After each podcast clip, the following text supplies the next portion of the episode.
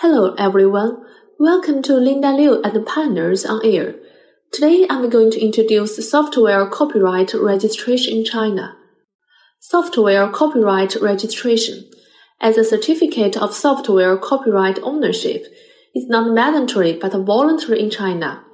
However, software copyright registration can help prove copyright ownership in infringement actions and other disputes, administrative procedures, and commercial negotiations.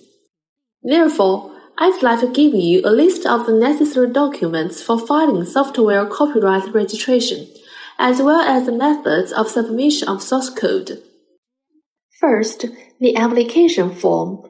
We will input the required information online into the registration system of Copyright Protection Center of China, also known as CPCC, and generate the application form for the applicant's execution.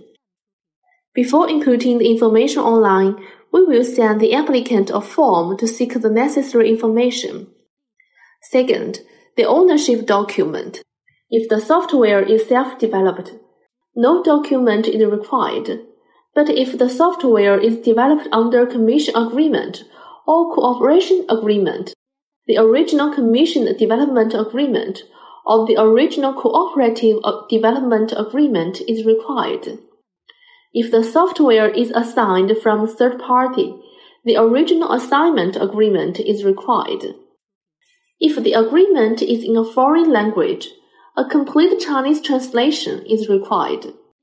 The CPCC is strict in reviewing these terms. For example, the agreement must include terms such as the software name, version number, and the ownership of copyright. The software name, version number, and the right holder in the agreement must be exactly the same as those in the registration application form. In the case where software is not self-developed, our firm can provide legal service of agreement review and translation. Third, the authentication materials for software, including source code and documents.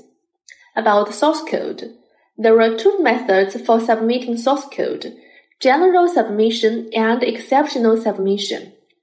For general submission, it's necessary to submit the first and the last 30 consecutive pages respectively with 50 lines at least in each page.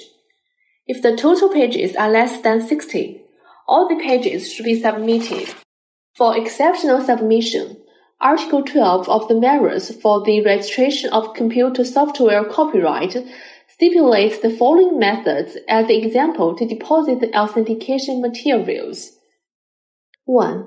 The first and the last 30 consecutive pages, respectively, of the source program the confidential part of which may be covered with a white black slash, but the covered part shall not exceed 50% of the deposited source program.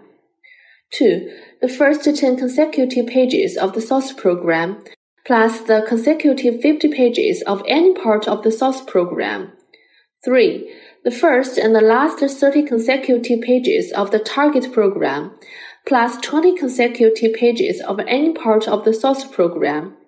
Regarding the above one, bear in mind that the applicant shall not cover the source code himself.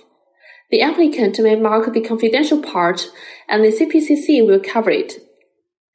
As the code and the document will not be disclosed to public, general submission is sufficient to protect the trade secret.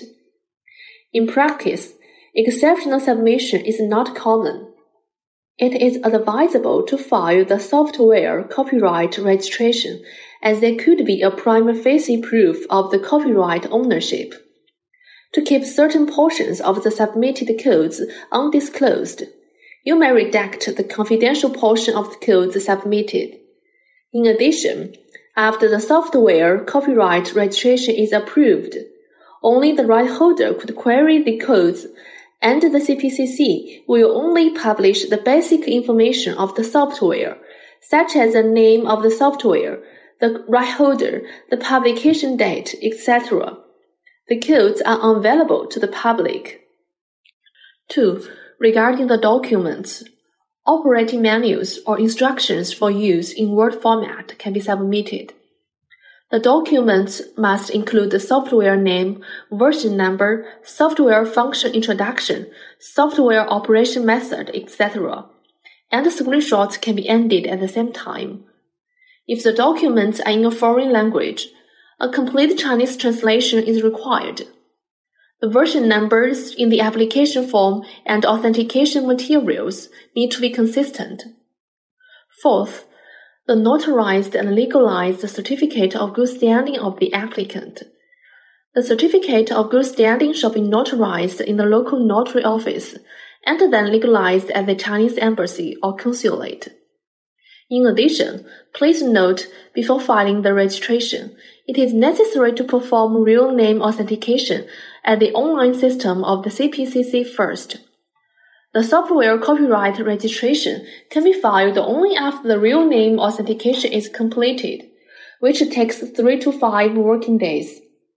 Three documents are necessary to complete the real name authentication.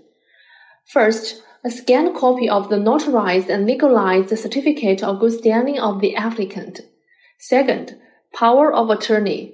Third, scanned copy of the front and back of the system administrator's ID card and if necessary, our attorney can function as a system administrator and provide his or her ID card for the purpose of registration. That's all about the list of the documents to be filed for software copyright registration. Hopefully, it could be of some guidance when you consider making software copyright registration in China.